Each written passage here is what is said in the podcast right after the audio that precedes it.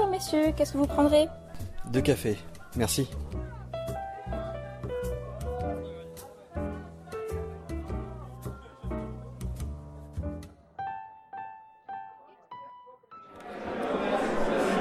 Bonjour à tous pour ce nouveau numéro de Café Rolliste après euh, quelques années d'absence. Je suis en compagnie de David Robert, le nouveau président de la FFJDR, et euh, nous sommes au club. Au club, ouais. Tu me disais que c'est le centre. Le, le centre ludique de euh, Boulogne-Billancourt. C'est l'ancien CNJ, le Centre National du Jeu. Voilà, et on, en est à la 37e version et on vient de sortir de la remise des prix euh, des quatre primés euh, des jeux de société. Voilà, ouais. Et puis ce qui m'a intéressé, c'était surtout les, euh, les tables rondes qu'il y avait euh, ce matin, enfin en fin de matinée.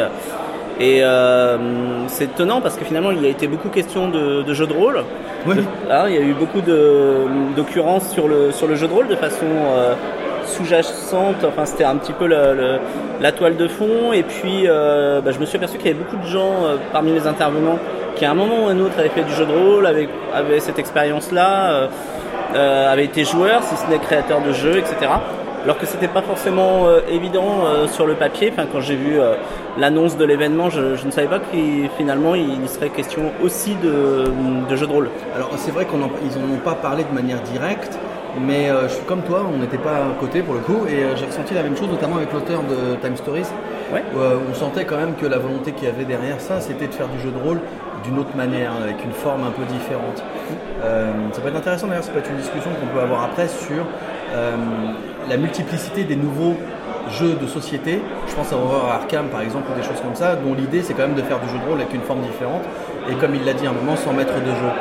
Euh, on est en train de chercher de nouvelles formes finalement euh, de jeu et le jeu de société, le jeu de plateau, euh, pour raconter une histoire comme on le ferait dans des jeux de rôle, surtout avec des thèmes comme Cthulhu ou le Seigneur des Anneaux, avec le jeu collaboratif, finalement sont assez proches quoi. Oui, bah, comme disait Pierre Rosenthal, avec qui on échangeait tout à l'heure pendant le repas, euh, le jeu de rôle c'est un jeu de société. Hein, dans dans l'univers euh, des jeux de l'imaginaire, euh, il y a la galaxie des jeux de société et quelque part dans la galaxie des jeux de société, euh, il y a le système des jeux de rôle. Quoi. Voilà, c'est bon, euh, donc c'est, tout ça c'est de la même c'est de la même famille. Et effectivement, il y a pas mal de jeux hybrides euh, qui permettent euh, de jeux narratifs, qui permettent voilà de, de faire du jeu de rôle d'une autre façon, sans meneur de jeu, sans euh, sans fiche de personnage, enfin etc. Ouais, finalement, il y en a quand même, tu vois, dans Ouais. Arkham, tu as quand même une, euh, une carte qui représente ton personnage et puis tu vas lui attribuer des compétences. Est-ce que c'est pas déjà une feuille de personnage? Ouais, bien sûr. Euh, dans, euh, alors, je j'ai plus le nom exact, mais dans Dracula, le, jeu de plateau, euh, London euh, 1888, Ah voilà, je souviens, ou, la poursuite de Dracula, on a des, on a des rôles finalement, des rôles à jouer, et on peut pourquoi pas s'amuser à faire un peu de roleplay sans qu'il y ait de, de fiches de personnages. Enfin, on, voilà, il y a tout un tout un dégradé de possibilités euh, depuis euh, le loup-garou, etc., jusqu'au jeu de, au jeu de rôle euh, pur et dur. Quoi. T'as mis le doigt sur un truc intéressant, euh, c'est le, côté. euh, J'ai l'impression avec tous ces jeux-là qu'on on garde la narration, on, y ajoute ou on augmente ou on modifie le côté ludique, pur, pur ludisme, c'est-à-dire avec des règles, des pions, des cartes, tout ce qu'on peut avoir dans cet imaginaire ludique et qu'on enlève le roleplay. Moi, très sincèrement, moi qui étais très roleplay, qui aimait beaucoup voilà, incarner un personnage, je me retrouve euh, finalement à adorer ce genre de jeu de plateau qui raconte une histoire d'une manière différente, avec moins de roleplay, mais toujours un personnage à incarner. Ouais. Bah, sur l'échelle euh, entre le purement euh, ludique et puis le, purement défoulatoire, le bruit et la fureur, voilà, on est, on est toujours en train de s'ajuster, d'ajuster les, leviers ludiques sur, sur ce- cette échelle entre 100% ludique puis euh, 100% euh, fatigue, euh, j'ai envie de te dire, euh, voilà, euh, parler pour parler. T'aimes bien ça, ce- ces nouveaux jeux-là, justement, ces jeux de- je vais appeler ça jeu de société, mais même si le jeu de rôle est un jeu de société, on va, on va faire la différence si tu veux. Euh, Qu'est-ce que tu penses de ce genre de jeu-là, toi?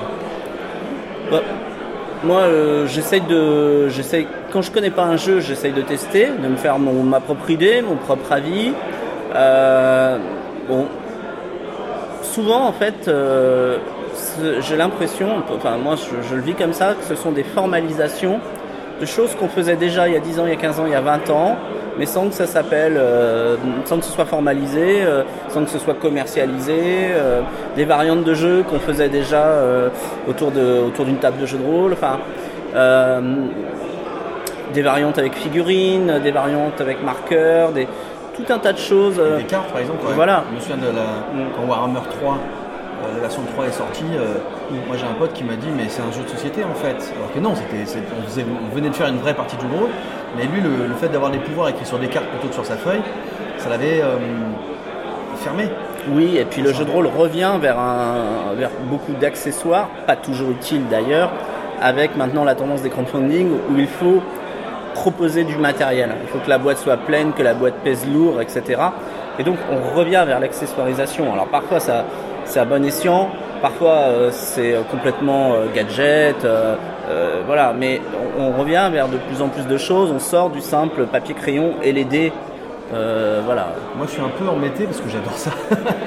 j'adore les accessoires, mais je suis d'accord avec toi que la plupart du temps c'est vraiment inutile, mais c'est vrai que j'aime bien les beaux objets. Il y a les deux derniers crowdfunding que j'ai fait, c'était la boîte Prestige pour l'édition 7 de Cthulhu, mmh. qui est absolument magnifique, mais qui est tellement belle que, pour être très honnête, euh, j'ai pas joué à Cthulhu avec cette boîte-là depuis euh, que je l'ai, et j'ai même pas, ne serait-ce que euh, enlevé les emballages des cartes qu'il y a, tu vois. Ouais. Tellement, voilà, tellement je trouve ça. Tu l'as laissé, tu l'as laissé sous blister. Ouais on, c'est pareil, on est quelque part entre euh, le 100% fétichisme de l'objet où, on, le sort, on le sort pas du blister et puis euh, bah, le, matériel utile pour jouer, hein, puisque euh, il y a peut-être, alors je ne sais plus, j'ai pas les chiffres en tête là, mais ce que disait le, récent sondage 2018 du TIAZ, où il y a une partie des joueurs, non négligeable, mais une partie importante des joueurs qui jouent chez eux avec leurs propres règles, leurs propres jeux, leur papier, leur crayon, leur tableur, Excel, etc. Et qui, euh, qui n'ont besoin de rien pour jouer parce qu'ils créent eux-mêmes leur matériel. Quand tu dis créer leur, leur matériel, c'est-à-dire Ils créent leur propre jeu, ils créent leurs propres fiches, ils impriment tout ça, ils vont. Euh, ah oui, voilà, ils ont besoin peut-être de quelques dés et encore euh, à peine. Et puis ils vont faire leurs propres cartes, leur propre, avec aussi maintenant l'évolution euh, bah, les imprimantes, puis les imprimantes 3D, tu peux à la maison fabriquer ton propre matériel assez facilement. Et donc il y, a aussi voilà, tout un tas de joueurs qui n'ont pas besoin de, tous ces gadgets euh, commercialisés. Euh, qui n'ont pas besoin de tous ces gadgets commercialisés. donc on, a vraiment tout le spectre entre le, celui qui achète purement l'objet et qui ne jouera pas avec et qui va le laisser sous blister, jusqu'à celui qui, n'aura besoin de rien, qui, va jouer chez lui euh, avec un papier, un crayon et ses, amis. Quoi. Lorsque, lorsqu'on parle d'accessoires, si je peux revenir là-dessus, euh, moi, typiquement, quand en ce moment je crée des jeux, j'aime bien avoir euh, des cartes à jouer, des, choses qui soient à manipuler. j'ai toujours aimé Torg, par exemple, pour son, système de combat avec les cartes à jouer. Mais si on va plus loin, il y avait Torg, il y avait Deadlands à l'époque, où tu jouais aussi avec des cartes à jouer. Euh, j'aime bien ce côté euh, manipulatoire et j'aime bien ce côté très euh, physique et visuel que finalement j'ai pas beaucoup retrouvé, enfin qui n'est pas vraiment dans la culture du, jeu de rôle, mais qui est, j'ai l'impression, en train d'évoluer. Le dernier là, ce que j'ai fait c'était Rêve de Dragon. Dans Rêve de Dragon, tu as des cartes de queue de dragon par exemple. Donc une simple table aléatoire sur une page, ça marche aussi bien. Mais là, ils ont mis quelques dragons, c'est les défauts que peuvent obtenir les, personnages quand ils font des actions un peu bizarres avec le rêve. Mmh. Et donc là, tu tires une carte, par exemple, au sein de, ton paquet, tu as tout de suite le résultat. Tu peux même garder la carte devant toi pour te rappeler que tu as ce défaut-là pendant un temps, euh, euh, d'une manière un, peu temporaire. Euh, c'est pas du tout obligatoire, mais je trouve que ça apporte à l'imaginaire. Tu vois je suis en train de créer un jeu, par exemple, où les, armes, un peu comme dans Zombicide, les armes sont représentées par des cartes spécifiques et des pouvoirs spécifiques sur chacune des cartes. Et si on étend un peu ça, je me souviens que le LG l'avait fait dans, un de ses jeux, tu peux tout à fait gérer tout le matériel au travers des cartes, ce qui donne un côté très euh, physique euh, à la carte. Typiquement, là, par exemple, dans, une partie test que j'ai fait, il n'y avait qu'une seule arme dans tout le jeu. J'ai donné la carte à la personne et je savais, en regardant simplement euh, les fiches de personnages des joueurs, enfin même pas les fiches de personnages, les, joueurs eux-mêmes, qui possédait l'arme ou l'objet en question parce que la carte était posée devant lui. Et si quelqu'un voulait lui prêter, il prenait la carte et lui donnait. Ouais. Tout simplement. Qu'est-ce que tu penses de, de Est-ce que tu as l'impression que ça ajoute quelque chose au jeu? Est-ce que c'est complètement euh, pour toi euh, Non, je pense que c'est. c'est ouais, c'est accessoire, c'est le mot, c'est accessoire. Euh, ça peut être sympa, mais c'est pas indispensable. Tu peux simplement cocher sur ta fiche, euh, comme on le faisait avant quand euh, Rêve de Dragon avait une fiche de 6 ou 7 pages et, n'avait pas les cartes en question de, la nouvelle édition, là, qui est magnifique par ailleurs. Hein. donc, non, c'est accessoire, c'est loin d'être indispensable. Après, c'est sympathique sur le moment des choses vont, être adoptées, d'autres euh, ne, seront pas utilisées. Euh, il y a peut-être des choses qui rentreront dans la boîte et puis d'autres pas. Euh, bah, c'est ce qu'on disait d'ailleurs, enfin ce qu'on entendait ce matin lors d'une des tables rondes d'ailleurs, c'est que finalement la, la, distinction elle se fait entre les boîtes et les livres et que c'est le fait d'avoir été publié sous forme de livre avec avec tout ce qui s'ensuit, qui a permis au jeu de rôle bah, d'être référencé à la Bibliothèque nationale de France, alors que les jeux de société ne le sont pas encore. il y a un débat pour savoir si ils devraient l'être, etc. Euh, et, donc pratiquement tous les jeux de rôle sont à la BNF, alors que les jeux, sauf ceux qui sont qui ont été publiés sous forme de boîte. Ah, voilà. Euh, c'est aussi cette forme livre qui a permis, euh, je me souviens de certains jeux qui étaient diffusés sous forme de livre, comme à, l'époque Empire Galactique, etc., qui, euh, qui a permis aussi euh, au jeu de rôle d'être diffusé dans des librairies. Euh, voilà. C'est marrant parce que ça veut dire que la forme, là on, on, voit très directement la forme que peut prendre un jeu influe très directement sur sa diffusion. Oui, et puis il y a beaucoup, beaucoup de jeux qui, enfin beaucoup de joueurs qui ont, qui ont toute une ludothèque, mais ils n'ont fait que lire certains jeux, ils n'y ont pas joué. Ah bah ça c'est voilà. la majorité. voilà, la majorité, et c'est déjà un plaisir de lire un jeu. Certains vont s'intéresser plus à la partie règles, d'autres plus euh, à l'univers du jeu. Euh, voilà, mais le, simple fait de, lire, il y a, je dois avouer qu'il y a des jeux où je n'ai pas dépassé l'étape de la lecture parce que j'ai eu euh, du mal à lire et ça m'a déplu, ça m'a pas donné de bonnes sensations, ou bien j'ai pas adhéré aux propos aussi du jeu. Et donc je suis je suis pas allé plus loin. Peut-être que si j'étais allé plus loin, si j'étais allé à la, à la partie, eh bien j'aurais j'aurais changé d'avis. Mais pour certains jeux, je me suis arrêté à la lecture. Pour certains, même aux deux ou trois premières pages. ouais, mais ça, c'est parce que par exemple. On passera sous silence ces tribulations. Ouais, moi, moi ça m'est arrivé. Moi, je vais être très clair avec des euh, apocalypseries, euh, notamment le premier. Euh, avec lequel le genre est apparu, qui, est absolument incompréhensible à la lecture, et en tout cas pour moi. Mm. Et je, si on me l'avait pas expliqué, j'aurais pas apprécié. De, voilà, j'aurais même pas compris de quoi ça parlait quoi. Euh, donc là, on est plus dans, la rédaction elle-même qui était à mon sens mal foutue. Mais euh, si on reprend un truc sur la forme, est-ce que si ça avait eu une forme différente, est-ce que ça, si ça avait été dans une boîte de jeu par exemple, tu aurais peut-être été plus loin dans ta lecture? Je pense que euh, les visuels, en, matière de jeu de rôle, les, visuels comptent beaucoup. On est est-ce que tu te souviens de l'œil noir? Oui, bien sûr, ouais. Est-ce que tu te souviens des boîtes sorties par Gallimard? Oui, oui. Tu avais une boîte qui s'appelait Les Accessoires du Maître. Oui. Donc l'un des premiers jeux de rôle arrivés en France. Mmh. Euh, les, et en, et en français, euh, tu avais les accessoires.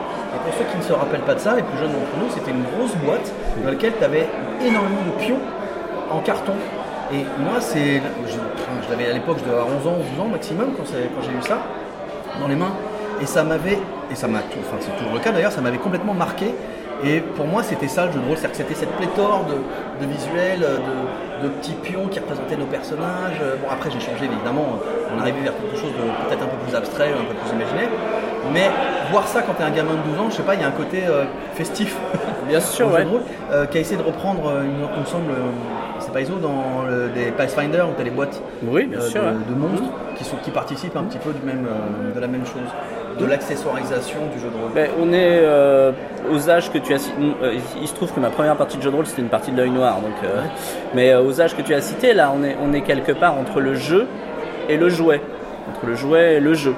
Donc effectivement, avoir une boîte pleine, ça compte à, cet âge-là. Après, on se détache de, de ça, mais. Euh... Je sais pas si on s'en détache tant que ça. Moi, ça me fait encore le coup aujourd'hui. Ouais, bah, parce que tu as gardé ton âme d'enfant, mais. Ah oui, c'est sûr. c'est clair.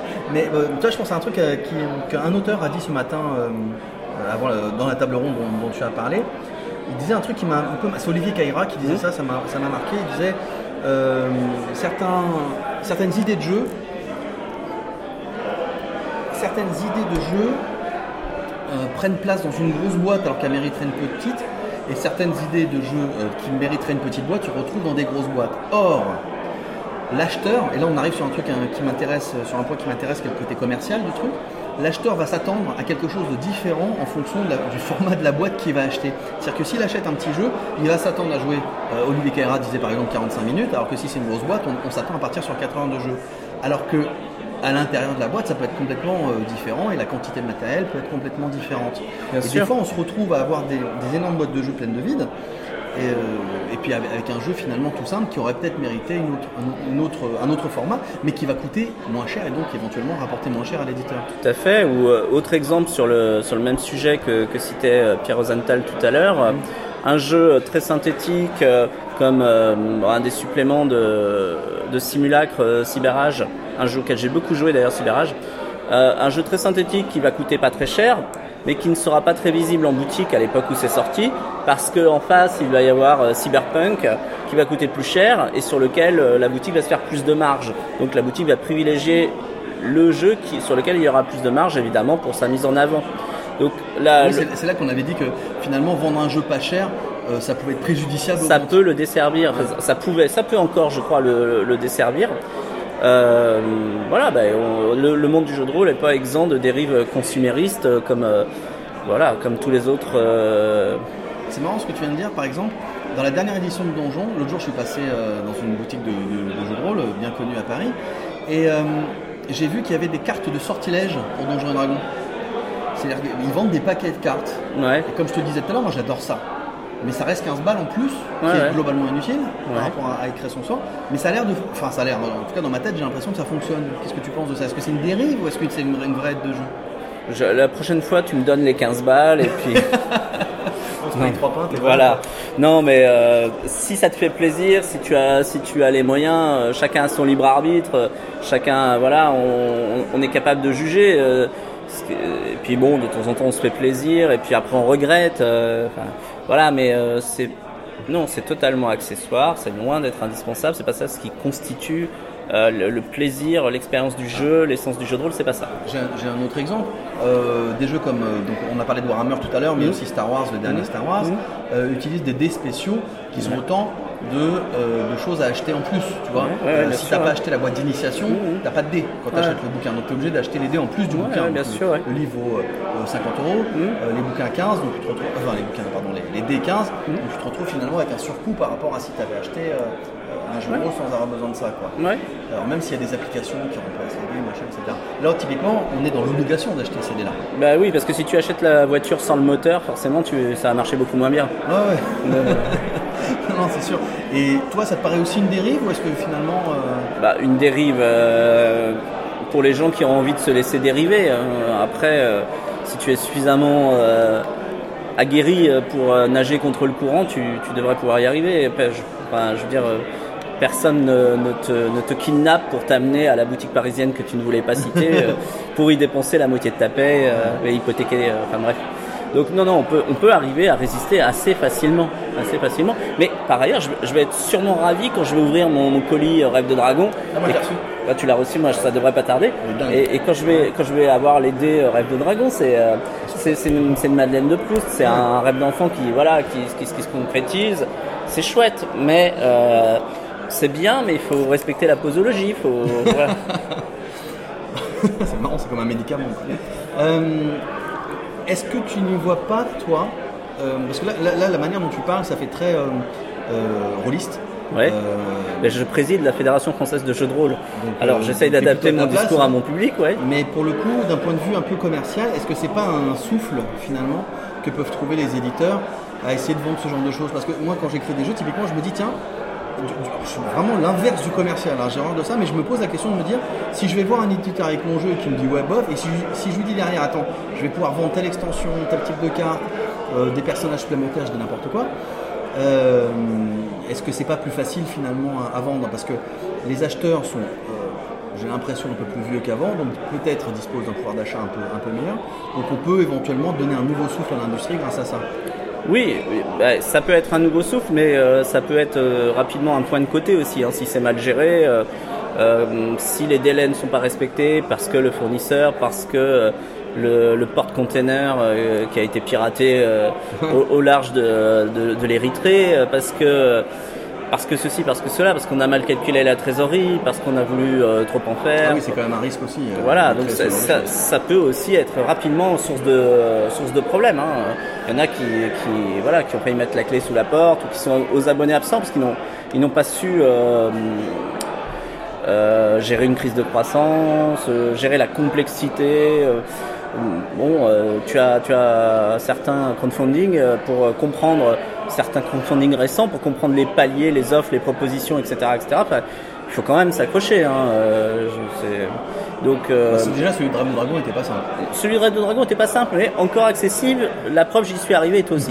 mais certains, moi, j'ai laissé tomber. hein. Je, devant la, la complexité de l'affaire, euh, j'ai préféré, euh, j'ai préféré renoncer. Euh, bon, mais euh, voilà. Bon, blague à part, ça peut être effectivement un avantage lorsque c'est intelligemment accessoirisé. Et puis, euh, bah, ça peut être pompier, ça peut être complètement euh, ridicule même euh, dans certains cas. Lorsque, lorsque c'est mal accessoirisé, lorsque ça sert à rien, lorsque ça génère plus de problèmes que de solutions, euh, voilà. Ok. Euh, il nous reste 10 minutes à peu près. Ouais. Euh, la, la dernière personne de la FFJDR que j'avais interviewée, c'était sa première présidente lorsqu'elle avait repris ça, qui était Sybille Marchetto. Oui. Et euh, donc maintenant, c'est, enfin aujourd'hui, c'est toi qui es le, le Ouais, nouveau ouais. président. Est-ce que tu peux nous parler un petit peu de la FFJDR, où vous en, où vous en êtes aujourd'hui? Ouais. Bah, j'étais dans la salle lorsque c'était donc euh, en octobre, fin octobre, début novembre, c'était aux Utopiales euh, 2014. Oui, c'est vrai. lorsque tu as voilà, lorsque tu as interviewé euh, Sybille à cette époque-là, Sybille Marchetto. Elle venait de reprendre peu de temps auparavant la FFJDR puisque la, la FFJDR euh, avait connu une période troublée, hein, des, des- des moments un peu difficiles. Comme ça peut arriver dans, dans la vie d'une association, il y a d'autres associations actuellement. Je fais un petit coucou amical euh, à mes petits camarades d'Opal Ah oui. euh, qui voilà qui connaissent des voilà, des, des moments un peu difficiles euh, et je pense que ça va pouvoir repartir du bon pied. Euh, elle avait repris ça avec euh, sa légitimité euh, de membre fondateur de, de la Fédération française de jeux de rôle qui avait été créée euh, à la fin des années 90 euh, en réaction euh, à la mauvaise image que donnait de notre loisir euh, des médias, des personnes, etc pour défendre et illustrer la, la pratique du, du jeu de rôle. Et puis elle est revenue gentiment mettre de l'ordre dans la maison parce qu'il y avait des choses, il y avait du lachat à régler, à, à laver en famille, il y avait des choses à mettre au carré et donc c'est ce qu'elle a fait. Et puis en 2016, elle a souhaité passer la main euh, pour euh, s'occuper d'un projet très intéressant d'ailleurs. Elle, s'occupe actuellement euh, d'organiser une WorldCon en France pour 2023. Donc la WorldCon, c'est euh, l'assemblée générale du fandom, hein, avec euh, tous les, les loisirs de l'imaginaire, donc le cinéma, la littérature beaucoup, etc. C'est ce qu'elle est en train d'essayer de mettre en place. Si elle y arrive, ça aura lieu à, à Nice, euh, Cannes, en 2023. Puis elle sera forte de l'expérience qu'elle a avec Nice Fiction aujourd'hui. Elle, elle a déjà cette expérience avec Nice Fiction, elle a déjà un tissu local, elle a un savoir-faire, elle a aussi un charisme qui lui permet, à mon avis, euh, de, de pouvoir réussir ce, ce challenge parce que ça n'a ça n'a jamais été fait en France encore. Donc je lui, je lui souhaite vraiment de, de réussir et puis je le- on, on- on l'aidera euh, autant qu'on pourra. Euh, et donc j'ai pris la suite de j'ai pris la suite de Sibyl il y a presque deux ans maintenant. Euh, bon, on a essayé alors sur les deux premières années, on avait essayé de redorer un peu le blason, en tout cas de, euh, de, de recommuniquer positivement, de mettre au clair certaines choses, de dire que notre projet était essentiellement à destination des, euh, des organisateurs d'événements, des clubs, des joueurs aussi bien sûr, euh, pour euh, bah, donner une, une image positive du jeu de rôle et beaucoup moins qu'auparavant, même si on a de bonnes relations, mais beaucoup moins qu'auparavant, un projet destiné aux éditeurs, aux acteurs professionnels du, du secteur. Nous, on, on est vraiment sur euh, les préconisations, les fiches techniques pour aider à réussir de, de beaux événements euh, autour du jeu de rôle.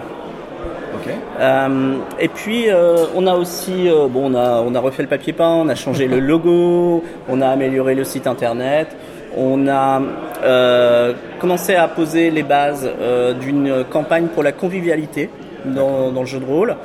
Euh, je préfère dire pour la convivia- convivialité, pardon, je savonne un peu, pour la convivialité que contre les discriminations, même si effectivement Tu parles de la X-Card ou ce genre de choses bah, la convivialité, c'est c'est savoir jouer ensemble. On joue, c'est sérieux, mais euh, pour jouer, bah, c'est mieux d'être euh, d'être plusieurs et de s'enrichir des expériences de chacun, de chacune, etc.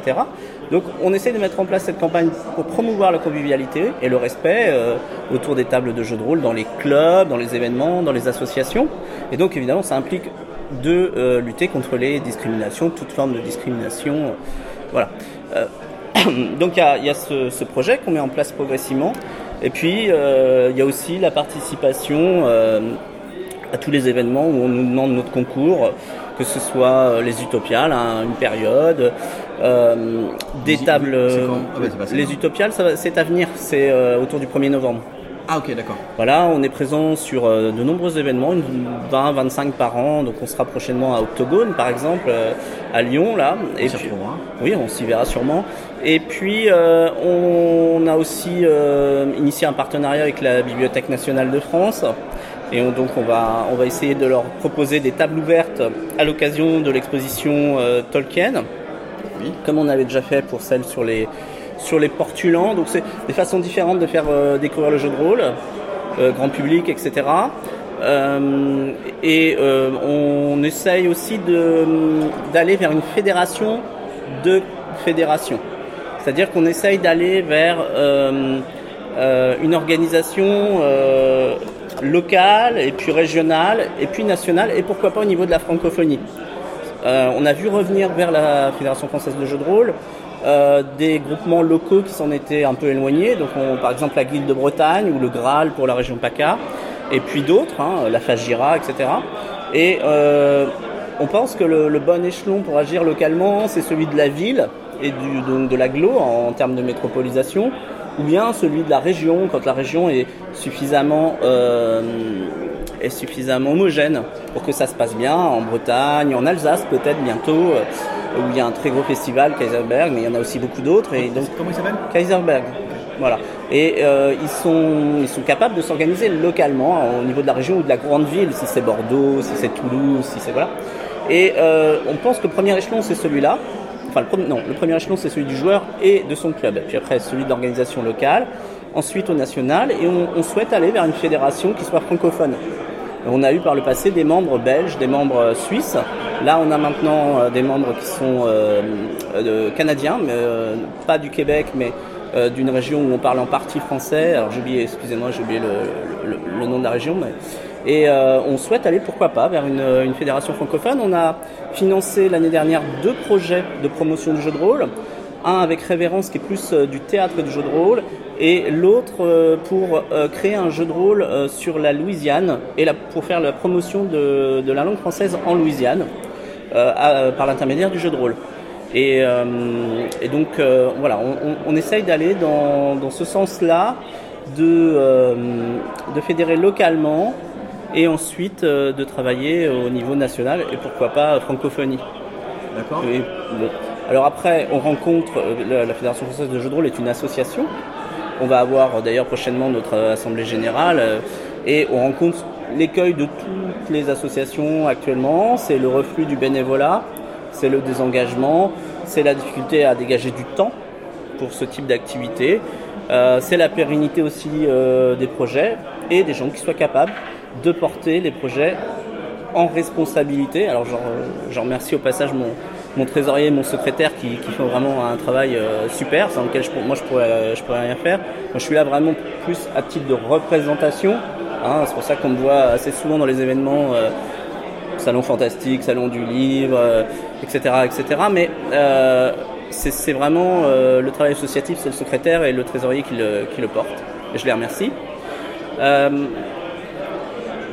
des retours que j'en ai, j'ai l'impression qu'on qu'on commence à, redevenir un peu visible, un peu, entendu aussi parfois. On peut toujours faire plus, hein, euh, bien évidemment. Euh, J'entends aussi les critiques, les remarques, etc. On, en discute beaucoup euh, au sein de la FFJDR. C'est une association, donc par définition, c'est ouvert. Il ne faut pas hésiter à nous rejoindre si quelqu'un pense qu'il a quelque chose à nous apporter, son dynamisme, ses idées, sa volonté de faire aboutir des projets. Il ne faut pas hésiter à nous rejoindre.